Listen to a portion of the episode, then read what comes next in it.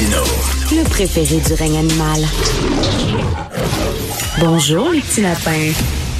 Ah, il y a des gens qui donnent des cours de Zumba, il y en a d'autres qui donnent des cours de cuisine. Nous, on donne des cours de pensée critique parce qu'il faut la développer, la pensée critique, avec Guy Perkins, blogueur, auteur militant. Euh, Guy, euh, dans ton nouveau texte, euh, parce que tu publies la veille de ta chronique, donc le lundi, tu publies un texte sur ton site Facebook, et là, tu parles, on connaît Ikea, les meubles suédois.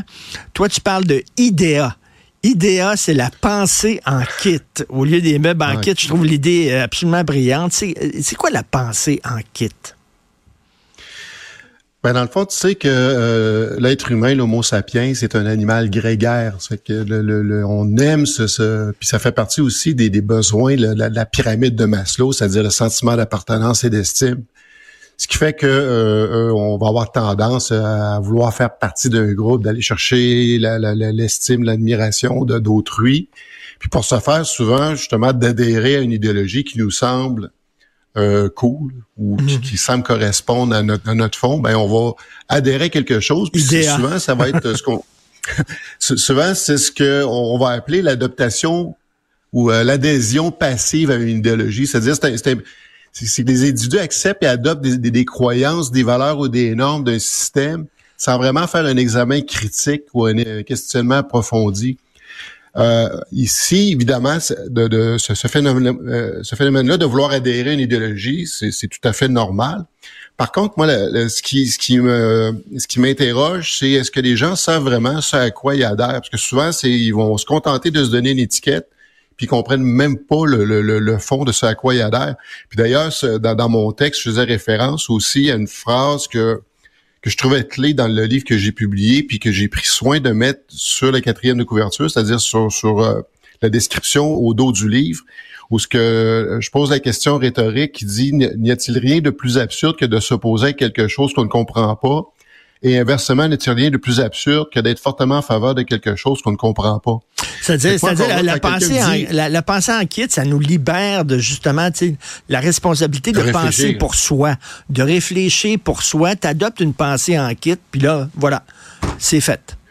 Puis, à chaque, puis quand je pense à ça, il y a toujours euh, la, fameuse anecdote de, de tu sais, j'adore les vox pop de Guy puis euh, dans un de ces vox pop, il y avait un exemple patent de tout ça. Où, un moment donné, il avait été, euh, là on recule quand même de, quelques années dans les années de, Philippe Couillard, où tu te souviens, tout le monde là était contre l'austérité. Hmm. Encore là, être pour ou contre l'austérité, c'est une chose, mais Guy s'était rendu justement à une manifestation, ce que tout le monde brandissait, justement des pancartes, fuck l'austérité, puis ainsi de suite. Puis il avait demandé justement à une des manifestantes de dire, ben là, t'es ici pourquoi? De dire, ah, ben, je suis ici contre l'austérité. Puis là, ça s'est gâté quand il a demandé, à cette euh, jeune demoiselle-là, ben c'est quoi ça l'austérité? Puis là, c'était le blackout. C'était le blackout, était incapable de savoir c'était quoi.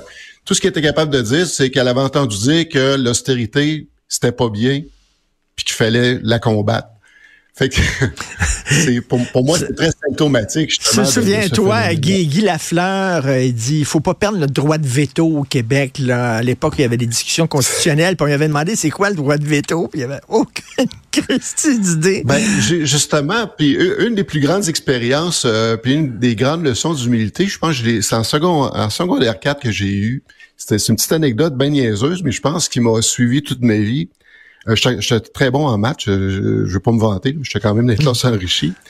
Euh, puis là, c'est à l'époque de l'algèbre. À un moment donné, la prof, elle nous donne un, problème à régler d'algèbre. À un moment donné, elle reproduit l'équation sur, sur le tableau. Puis elle dit, bon, est-ce que quelqu'un peut venir au tableau pour pour régler ça? C'est que moi, j'avais été on m'avait demandé d'aller en avant, puis j'avais marqué la réponse. Puis là, elle m'a dit, ben ouais, peut-être que ta réponse est bonne, mais moi, c'est pas ça que je veux savoir, c'est comment tu as fait pour te rendre là? Puis ah. C'est niaiseux, là, mais je veux dire, c'était quand même très, très formateur comme, ben oui. comme situation, parce que dans le fond, c'est ça, elle, c'est pas de savoir si tu as la bonne ou la mauvaise réponse. Si tu comprends, est-ce que tu as compris le cheminement pour arriver à, ça? C'est pas rien que répéter. Et, et Guy, tu sais, euh, quand j'étais dans mes années à, voir, j'étais à gauche, maintenant je fréquente plus des gens qui sont à droite, mais cela dit, tu sais, des gens qui arrivent, mettons, moi je suis à droite, Puis, euh, quel que soit le problème comme tu me présentes, je vois ça d'un point de vue de gars de droite. Tu, sais, tu comprends comme s'il y avait une Euh, grille euh, qui, oui. tu sais, c'est comme, tu me parles des ongles incarnés, ben j'ai un point de vue de droite là-dessus, puis la droite va tout régler, puis tout ça. Moi, c'est drôle. Des fois, j'entends des idées qui viennent de Québec solidaire, puis ah ben tiens, ça c'est une idée intéressante. Puis ça peut être euh, le Parti conservateur du Québec qui arrive avec une idée. Tiens, ça c'est une idée intéressante. Le kit, c'est que tu prends un kit, puis tu refuses toutes les autres Et- idées qui font pas partie de ton Et- kit. Tout à fait. Tu te mets une grille d'analyse. que Exactement. Tu, te- tu veux rester dedans parce que tu as tellement peur, justement, que si tu fais un petit peu en dehors de tout ça, je te parlais tantôt, justement, du sentiment d'appartenance et d'adhésion. Là, il y a des gens qui ont peur que si, justement, ils vont, ils vont valoriser quelque chose qui sort de ce cadre-là, de se faire rejeter. Puis ce que tu me dis là me rappelle une autre anecdote euh, qui me ramène à, à l'époque euh, des carrés rouges. L'époque des carrés rouges, c'était quelque chose qui me que je suivais de très près. Puis euh, sur les réseaux sociaux, j'observais les conversations. Puis à un moment donné, justement, euh, c'était le week-end, parce qu'il y avait le fameux congrès du PLQ à Victoriaville. Le vendredi soir, sur le tard, il y avait eu une entente de principe entre les négociateurs, là, justement, de, de, de, de, tout ce qui représentait le, le, le- le clan des étudiants. Oui. Puis à un moment donné, je, je vois, je vois passer dans les conversations, il y en a un qui dit Hey, ça a l'air qu'il y a une entente de principe avec le gouvernement. Puis il y en a un qui réagit en disant Ben, est-ce que je- la seule chose que je veux savoir, est-ce que les corps verts sont pour cette entente-là? Il y en a un qui a dit oui, ben il dit donc dans ce cas-là, je suis contre. C'est exactement ça. Tu vois là, Ben, ça, voilà, fin de l'analyse. on n'avance pas comme société comme ça, là. Parce qu'on gobe pas, la pensée en kit.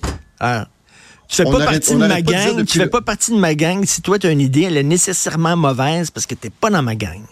On refuse de, de- de regarder une idée pour ce qu'elle est fondamentalement. On, on essaie de voir ça à quelle étiquette ça colle, puis après ça, ça, ça, ça finit là. Mais là, on se retrouve littéralement, tu on n'arrête pas de parler qu'on se retrouve dans le, dans le monde de, de George Orwell 1984. Là, on, on se croirait justement là dans, dans tout la- le phénomène là, des, euh, des, des cinq minutes de la haine, là, où ce que le- les citoyens sont conditionnés à détester un ennemi commun sans Oui. questionnement. C'est littéralement ça. C'est ça. Alors, il y a des gens qui, qui, qui jugent sans questionnement, euh, et, et c'est ce que tu dis.